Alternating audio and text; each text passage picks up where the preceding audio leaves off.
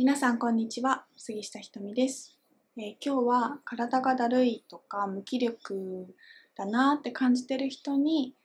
えー向けてお話ししてみたいと思います。はい。えっとですね最近あの自分の中で大きい発見があって結構今の時期なんかだるいなとか全然やる気出ないなとかなんかこうずっとベッドから起き上がれないみたいな感じになることがある人もいると思うんですよ。で、えっ、と、私も昔かなりそういうタイプだったんです。なんかこう、家にいてもいても疲れが取れないとか、寝ても寝ても元気が出ないとか、どんどんどんどんやる気がなくなっていくとか、もうだるくてしょうがないみたいな感じの時で、えー、と最近ね私あの武術の先生に体を見に見てもらうっていうことをしたんですね。でそこで言われたのが体が、えー、と緊張しすぎている人と緩みすぎている人っていうのがいるみたいなんです。で私どっちかっていうと緊張してると思ってたの自分のこと。なんでかっていうと結構こういつも考えすぎたりとかこの辺肩に力が入ったり歯の食いしばりがあったりとかっていうタイプだったからなんか緊張してるからリラックスさせるために例えばヨガをしたりとか瞑想したりっていうことを割としてきたんだけど本当は緩みすぎだったんですよ。で結構こういう人多いみたいで緩みすぎてるところにヨガとか瞑想とかゆったりしたようなストレッチとかをするとまた緩んでいきますよね。そうするとまたさらにやる気がなくなっていくんですよね。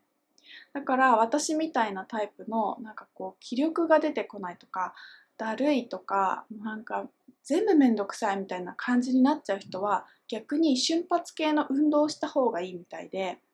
私実は最近キックボクシングをやってるんだけどなんかそれはすごく良いみたいなんだよねだからそういうすごい速い動きとかちょっとダッシュしてみるとかジャンプするようなスクワットとかっていうようなちょっと激しい動きを入れて体のを引き締める方が実はやる気が出ていくで体が動かせるようになっていくみたいなんですよ。なのでもしかしてこうなんかだるくてやる気が出なくて気力が出なくて瞑想とかしたりヨガしたりとかしてリラックスしてなんかこう自分の意識を緩めようとかって思ってる人でもなんかなかなかうまくいかない人は最初すっごいしんどいしやる気がないからそんなさダッシュしたくないしボクシングしたくないしジャンプなんかしたくないと思うんだけどちょっと走ってみるとかちょっと筋トレしてみるみたいな圧をかけることをやってみることをおすすめします。やっぱり本当のリラックスってこの緊張と緩んでる状態がバランスがいいことなんだよね。緩みすぎてることもやっぱりあのエネルギーが止まっちゃうんですって。エネルギーが止まってよどんでしまって動き出さない状態になってしまうし今度緊張しているとやっぱりあの力が入りすぎていろんな病気になるっていうことがあるんだけどでもみんなこうリラックスっていうと緩んでることだけだと思ってどんどんどんどん緩ませようとしていくんだけどそれがもしかして逆効果になってる人もいるかもしれないのでリラックスは緊張と緩むことのバランスが大事。だから自分の中でちょっとだるい人気力が出ない人は、えー、と運動してみることをお勧めします。で逆にちょっと運動しすぎたりとか緊張感が強い人とかなんかこうなかなか休めてないっていう人は瞑想してみたりヨガしてみたりして自分の体をゆっくりする方に持っていくちょっと緩める方に持っていくっていう風にバランスとってみるのがいいかと思います。